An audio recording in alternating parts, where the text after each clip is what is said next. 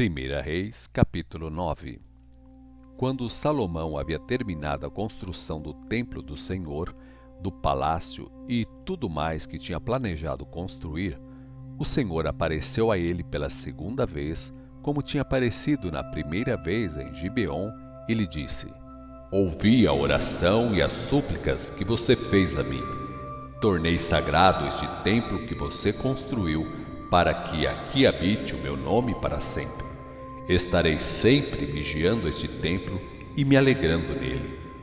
E se você viver uma vida honesta e verdadeira como viveu seu pai Davi, sempre me obedecendo, então farei com que seus filhos sejam reis de Israel para sempre, conforme prometi a seu pai Davi, quando disse a ele: Um de seus filhos sempre estará no trono de Israel.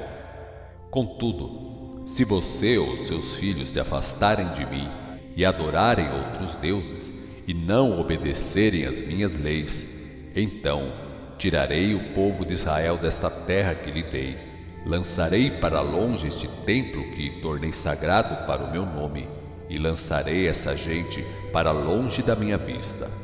Israel se tornará um objeto de zombaria e desprezo entre as nações este templo é tão imponente, se tornará um montão de ruínas, e todos os que passarem por perto dele vão ficar espantados e perguntarão: Por que o Senhor fez uma coisa dessas com esta terra e este templo? E a resposta será: O povo de Israel abandonou o Senhor, o seu Deus, que os tirou da terra do Egito. Em lugar do Deus verdadeiro, se apegaram a outros deuses. É por isso que o Senhor trouxe este mal sobre eles. Ao fim dos vinte anos, durante os quais Salomão construiu o templo do Senhor e o palácio, ele deu vinte cidades da terra da Galiléia a Hirão, rei de Tiro, como pagamento por toda a madeira de cedro e de pinho e pelo ouro que ele havia fornecido para a construção do palácio e do templo. Mas quando Hirão veio de Tiro para ver as cidades que Salomão lhe dera, não ficou contente com elas. Que espécie de negócio é este, meu irmão? perguntou. Essas cidades não valem nada. E até hoje elas ainda são conhecidas como Cabum, pois o ouro que Hirão havia mandado para Salomão totalizou 4.200 quilos o rei Salomão havia imposto trabalho forçado para a construção do templo do Senhor, do seu palácio, da fortaleza de Milo, do muro de Jerusalém e das cidades de Razor, Megito e Gezer. Gezer é a cidade que o rei do Egito havia atacado e conquistado, matando os cananeus que ali viviam, e deu a cidade à sua filha como presente, quando ela se casou com Salomão. Salomão reconstruiu Gezer ele também construiu Bet-Oron Baixa, Balat e Tadmor, no deserto daquela região. Também construiu cidades para depósitos de cereais, cidades para guardar seus carros de guerra, cidades para a residência dos seus cavaleiros e cidades de refúgio perto de Jerusalém, nas montanhas do Líbano e por toda parte do império. Salomão obrigou a trabalhos forçados todos aqueles que sobreviveram das raças pagãs no território de Israel: os amorreus, os heteus, os ferezeus, os heveus e os jebuseus, porque todo o povo de Israel não foi capaz de acabar de uma vez com aqueles povos no tempo da invasão e a conquista de Israel, e eles continuam como escravos até hoje. Mas Salomão não obrigou nenhum israelita a trabalhos forçados. Eles eram seus soldados, oficiais do exército comandantes de carros e soldados da cavalaria. E havia 550 homens de Israel que supervisionavam os operários e fiscalizavam as obras. O rei Salomão fez a mudança da filha do faraó da cidade de Davi, o antigo setor de Jerusalém, para a nova residência que ele havia construído para ele no palácio. Depois ele construiu a fortaleza de Milo. Salomão oferecia ofertas queimadas e ofertas de paz três vezes por ano sobre o altar que ele tinha mandado construir para o Senhor, e também queimava incenso sobre o altar diante do Senhor. Assim, Salomão terminou a construção do templo. O rei Salomão tinha um pátio para a construção de navios em Ezion-Geber, que fica perto de Elate, às margens do Mar Vermelho, na terra de Edom, onde construiu uma frota de navios. O rei Hirão enviou por navio marinheiros competentes e experientes para acompanhar as tribulações dos navios de Salomão.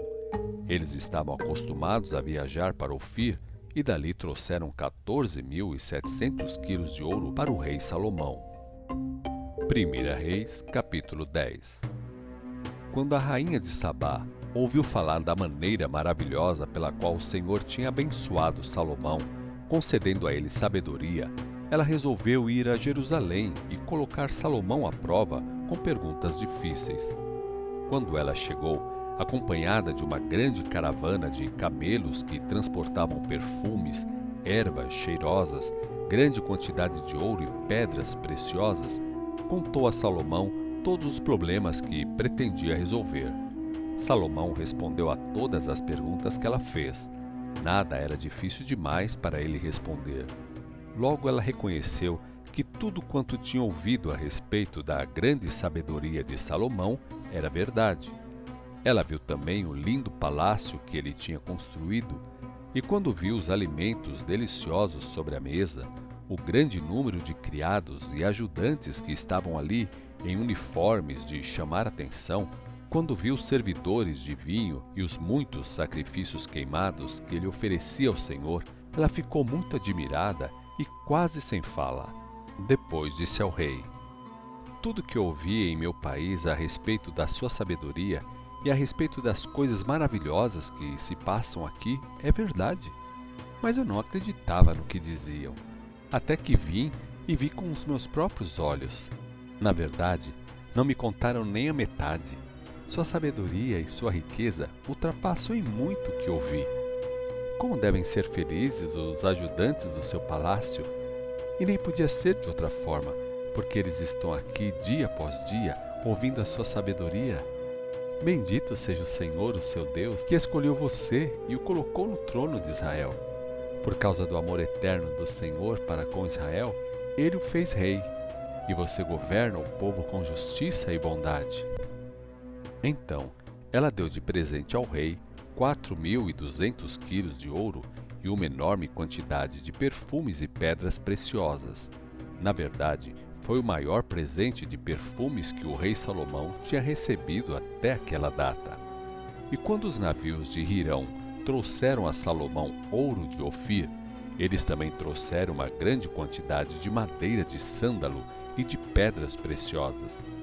Salomão usou a madeira de sândalo para fazer colunas para o templo e para o palácio, e também para fazer liras e harpas para os músicos. Nunca antes nem depois se viu tal suprimento de madeira tão linda. Em troca dos presentes recebidos da rainha de Sabá, Salomão lhe deu tudo quanto ela pediu.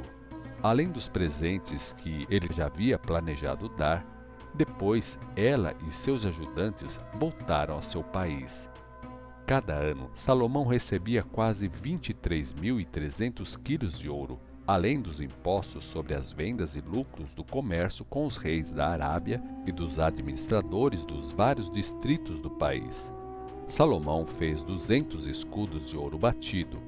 O ouro empregado em cada escudo foi de 3 kg 600 gramas. Ele também fez 300 escudos menores de ouro, usando 1 kg e 800 gramas em cada escudo. E o rei os guardou em seu palácio no palácio da floresta do Líbano. Também mandou fazer o enorme trono de marfim e revestiu-o com ouro puro. O trono tinha seis degraus e o encosto era arredondado. Em cada laço havia braços e os dois leões em pé junto a cada braço. Também havia dois leões em cada degrau, num total de doze.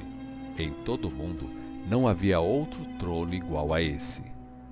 Todas as taças do rei Salomão eram de ouro maciço, e no palácio da floresta do Líbano, os talheres e os pratos eram feitos de ouro maciço.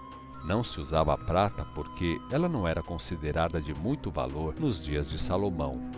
Os navios mercantes do rei Salomão trabalhavam em sociedade com os navios de carga do rei Hirão, e uma vez a cada três anos chegava aos portos de Israel um grande carregamento de ouro, prata, marfim, bujos e pavões. O rei Salomão era o mais rico e o mais sábio de todos os reis da terra. Homens importantes de muitos países vinham falar com ele e ouvir a sabedoria que Deus lhe tinha dado. Eles traziam a ele presentes, objetos de prata e de ouro, tecidos muito lindos, perfume de mirra, armas, especiarias, cavalos e mulas. Salomão ajuntou mil e quatrocentos carros de guerra e doze mil cavalos, dos quais mantinha uma parte em diversas cidades e a outra parte perto dele em Jerusalém. Naqueles dias, a prata era tão comum como as pedras em Jerusalém, e o cedro não tinha maior valor do que a madeira da figueira brava de Cefelá. Os cavalos que Salomão possuía foram importados do Egito e da Cilícia, onde os seus representantes compravam por bom preço.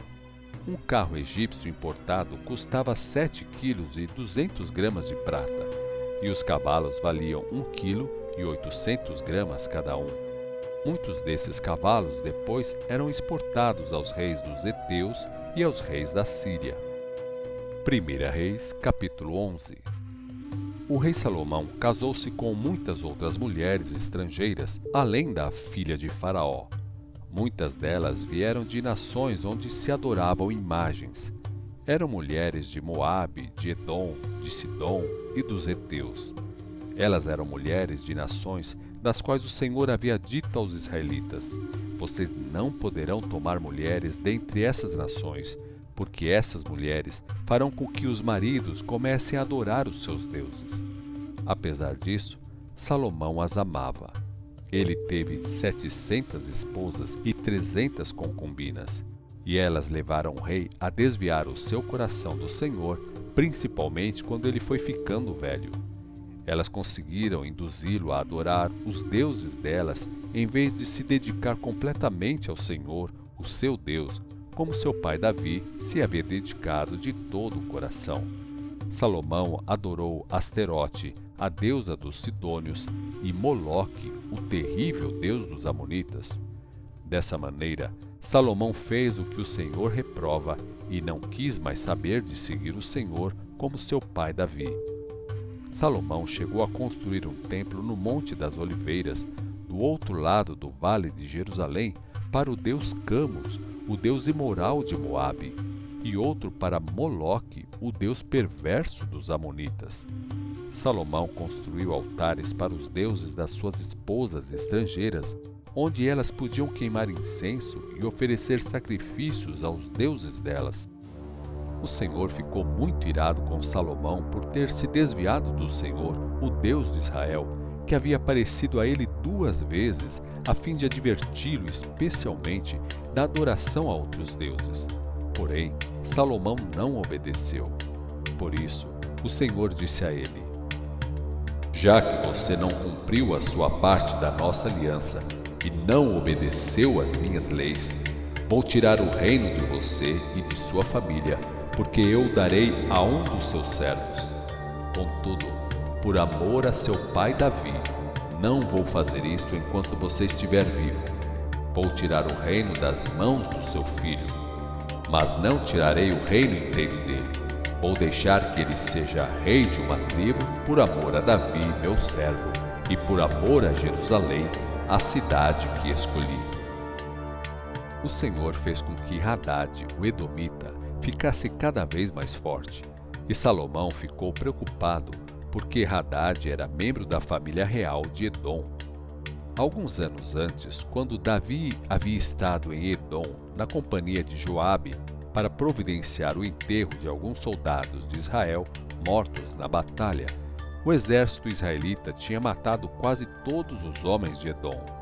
Joabe e todo o exército israelita levaram cerca de seis meses até finalmente matarem todos. Mas Haddad, sendo ainda menino, e uns poucos homens que tinham servido o rei, fugiram para o Egito.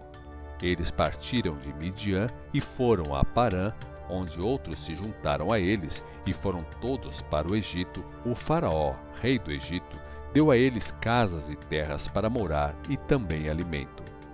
Haddad tornou-se um dos amigos do Faraó, tanto assim que o Faraó deu a ele a irmã da sua própria esposa, a rainha Táfnis. A irmã de Táfnis deu a ele um filho, chamado Genubate, que foi criado no palácio entre os próprios filhos do Faraó. Haddad ainda estava no Egito quando ouviu dizer que Davi e Joabe, o comandante do exército, tinham morrido. Então ele pediu ao Faraó: Deixe-me voltar para minha terra. Por quê? O Faraó perguntou a ele: O que falta você aqui? Fizemos alguma coisa que deixou você desapontado para querer voltar para a sua terra?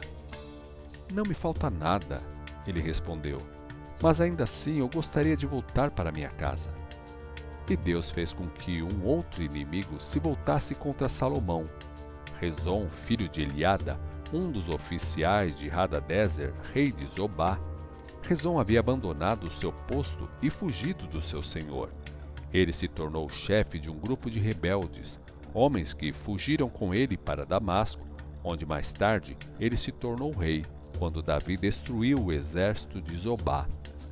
Enquanto Salomão viveu, Rezon foi o seu inimigo, além de Haddad. Rezon governou a Síria e foi inimigo de Israel. Outro chefe rebelde foi Jeroboão, filho de Nebate, que veio da cidade de Zeredã, em Efraim. A mãe dele era viúva e se chamava Zerua. Foi assim que ele se revoltou contra o rei Salomão. Salomão estava reconstruindo a fortaleza de Milo e consertando os muros da cidade de Davi, seu pai. Jeroboão era um homem de muita capacidade, e quando Salomão viu como ele era inteligente, fez Jeroboão o encarregado das turmas de trabalho pertencentes à tribo de José. Certo dia, quando Jeroboão saía de Jerusalém, o profeta Aías de Siló, que havia vestido uma capa nova para a ocasião, encontrou Jeroboão no caminho e o chamou para falar com ele. Enquanto os dois estavam sozinhos no campo, Aías rasgou sua capa nova em doze pedaços e disse a Jeroboão: Pegue dez pedaços, porque o Senhor, o Deus de Israel, diz: Vou tirar o reino da mão de Salomão e vou dar dez das tribos a você, mas vou deixar uma tribo para ele por amor ao meu servo Davi e por amor a Jerusalém, a cidade que escolhi acima de todas as outras cidades de Israel. Farei isto porque eles me abandonaram e adoraram Asterote, a deusa dos Sidônios, Camus, o deus de Moabe, e Moloque, o deus dos Amonitas. Eles não têm seguido os meus caminhos e não têm feito o que consideram certo. Eles não têm guardado as minhas leis e as minhas ordens, como fez Davi, pai de Salomão. Contudo, não tirarei o reino dele agora, por amor ao meu servo Davi, meu escolhido, que obedeceu aos meus mandamentos e estatutos, deixarei que Salomão reine até o fim de sua vida. Mas vou tirar o reino do filho de Salomão e vou dar a você dez das doze tribos. O filho dele ficará com uma tribo, de modo que os filhos de Davi continuem a reinar em Jerusalém a cidade que escolhi como um lugar onde o meu nome deve ser adorado. E colocarei você no trono de Israel e o farei reinar sobre tudo que o seu coração desejar. Se você atender ao que digo, andar no meu caminho e fizer tudo o que eu aprovo, obedecendo aos meus mandamentos e estatutos, conforme meu servo Davi obedeceu, então eu abençoarei você e seus filhos governarão Israel para sempre. Esta é a mesma promessa que fiz a Davi. Mas por causa do pecado de Salomão, vou castigar os filhos de Davi, mas não para sempre. Salomão tentou matar Jeroboão, mas este fugiu para o Egito, para a casa do rei Sisaque, e ficou lá até a morte de Salomão. Os demais acontecimentos do reinado de Salomão, tudo o que ele fez e disse, estão escritos nos livros históricos de Salomão. Ele governou em Jerusalém durante 40 anos sobre todo Israel e depois morreu, sendo sepultado na cidade de Davi, seu pai, e seu filho Roboão reinou em seu lugar.